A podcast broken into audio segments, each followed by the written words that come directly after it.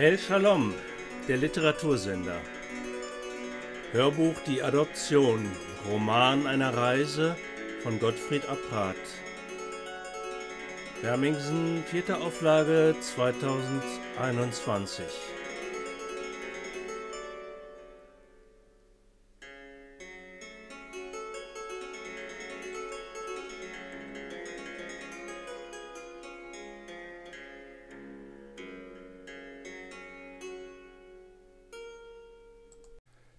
Achtes Kapitel Alle Müdigkeit war verflogen. Erregung hatte sich seiner bemächtigt, als sie die holländische Grenze passierten. Er wusste es nicht genau zu orten, ob es damit zusammenhing, dass er nach fünf Jahren und was für Jahre in diese Heimat zurückkehrte. Nach dem lästigen Verhör in Wesel hatte er in diesem voll besetzten Zug lauter verschlafene Menschen vorgefunden. Manche Abteile waren überfüllt. Mütter mit Kindern auf dem Schoß oder neben sich auf der Lehne, und alle hatten auch noch Gepäckstücke bei sich, die aus den Ablagen hervorquollen und teilweise den Gang verstellten. Hesse hatte sich schon darauf eingerichtet, stehen zu müssen, als ihn der Schaffner ansprach. Gehen Sie mal ruhig in die erste Klasse. Da ist noch genug Platz. Für diesen Fall ist das in Ordnung. Die Übergangskarte können wir uns schenken. Zu viel Wind in der Nacht. Der Mann hatte was von der angenehmen alten Schule. Tatsächlich fand er schnell ein fast leeres Abteil. Im Halbdunkel saß allein ein Wehrmachtsoffizier. Hesse war der Dienstgrad vertraut, ein Major wie sein Ältester. Mit einem kurzen, unverständlichen Knurren schien der Mann Hesses Frage bejaht zu haben, ob hier noch Platz sei. Um ihn nicht immer im Blickfeld zu haben, hatte er sich auf die gleiche Bank gesetzt, mit der sorgsamen Distanz eines freien Platzes dazwischen. Die Reise konnte weitergehen. Fast genüsslich hatte er sein Buch aus der Tasche gezogen und sich in die fernen Zeiten vertieft. So saß er auch jetzt noch da, so könnte er noch lange Zeit sitzen. In Arnheim war noch ein junger Mann zugestiegen, der gegenüber Platz genommen hatte.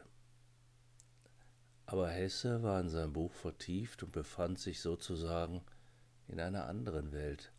Alles um ihn herum versank.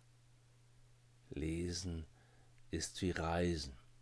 Und nun tue ich beides gleichzeitig, reisend lesen.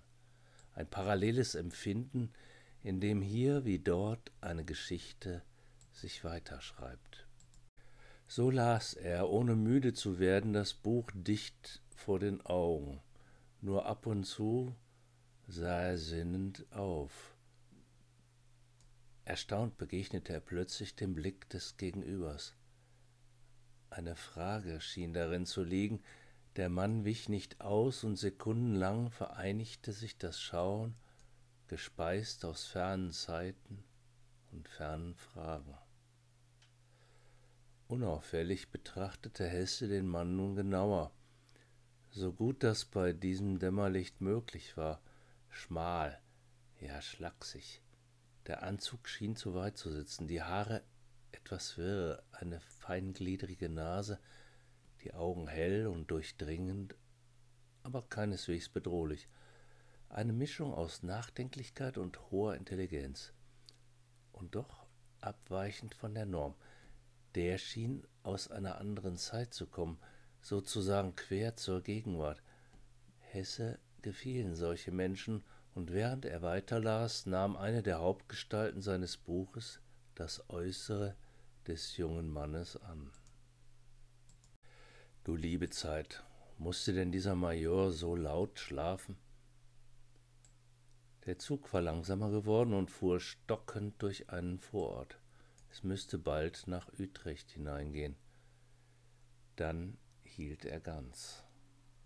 Der Major räkelte sich, richtete sich aber sogleich stramm auf. Was soll das? Warum geht es nicht weiter?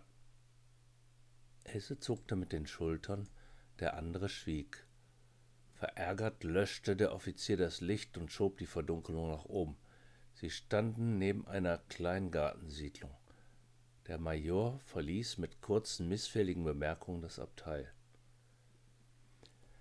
Sicher will er jetzt vom Schaffner wissen, was los ist, mokierte sich Hesse, ohne zu bedenken, ob der andere ihn verstand. Doch in akzentfreiem Deutsch antwortete der junge Mann Die Gleise sind überall schadhaft. Die Bomben. Hesse erhob sich nun auch, öffnete das Fenster und blickte hinaus.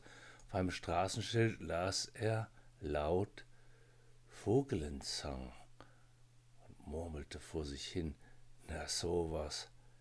Die Straße war dem Namen nach ein holländisches Gegenstück zu der Vogelsangstraße in Wuppertal, in der die Hesses wohnten.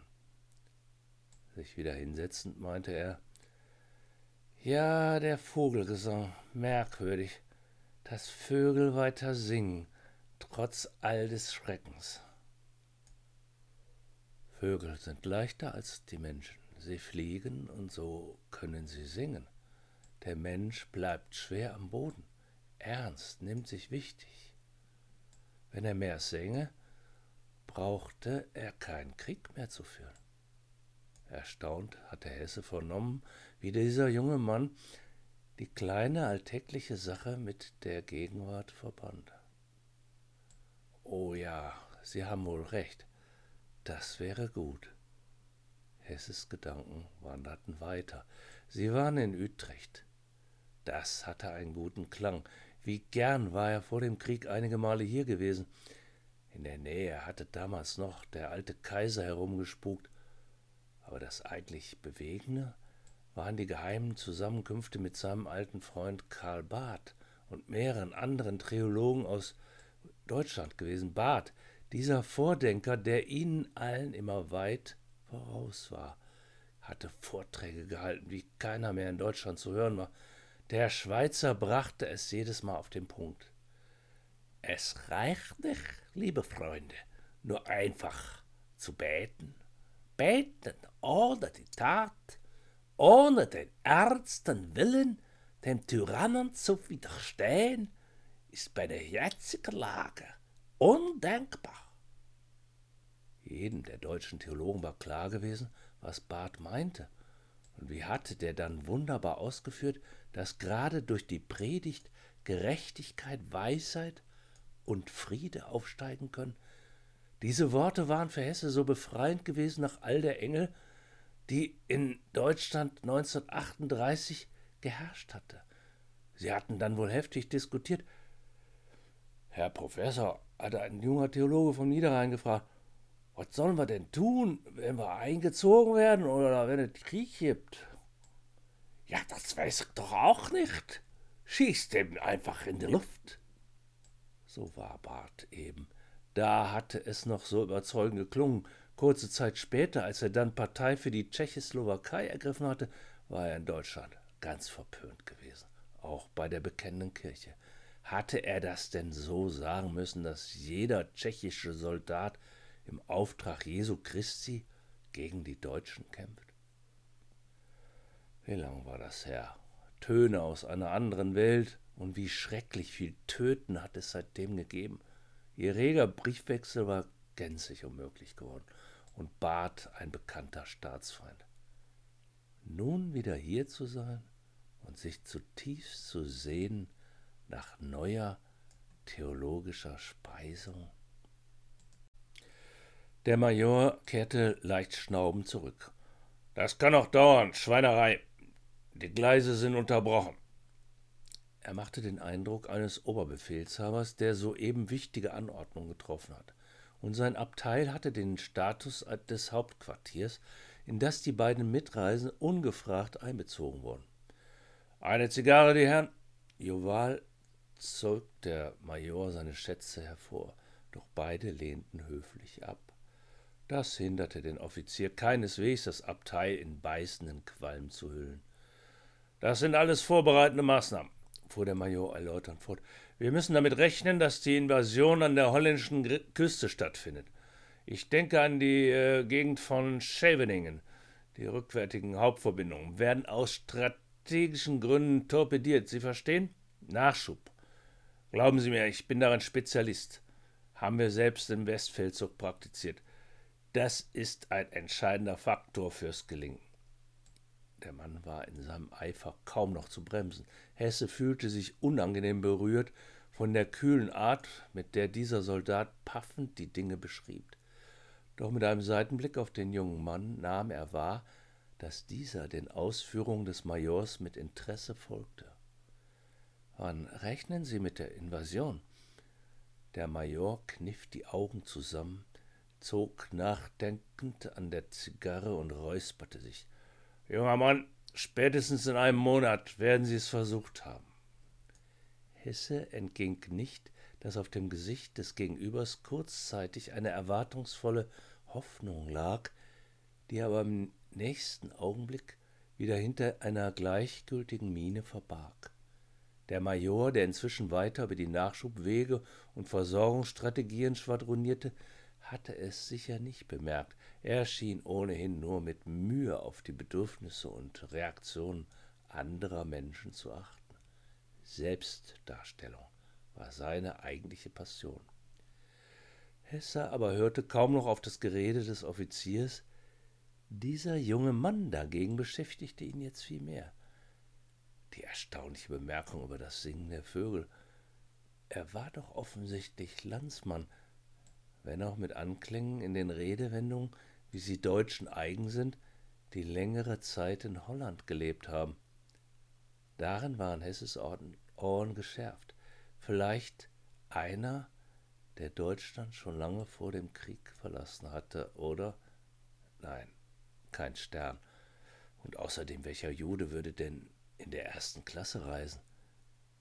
Gewiss war das aber kein Freund der Nazis. Auch darin war Hesses Gespür über Jahre geübt.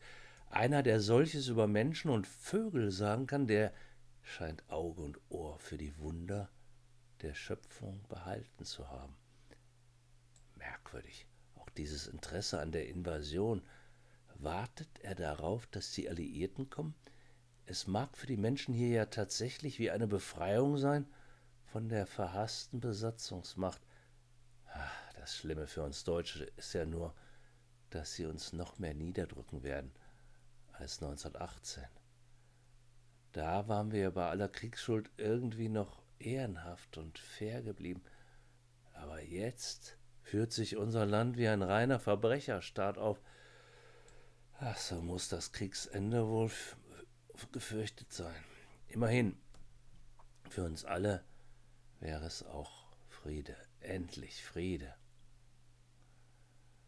ruhige Nächte, einmal wieder richtig schlafen, ohne Alarm, keine Todesnachrichten von Konfirmanden mehr, ein Ende alles Bedrängenden, des Vernichtenden, kein Tod, kein Leid, ein Gefühl, wie es am Ende der Bibel heißt, und das Meer ward nicht mehr.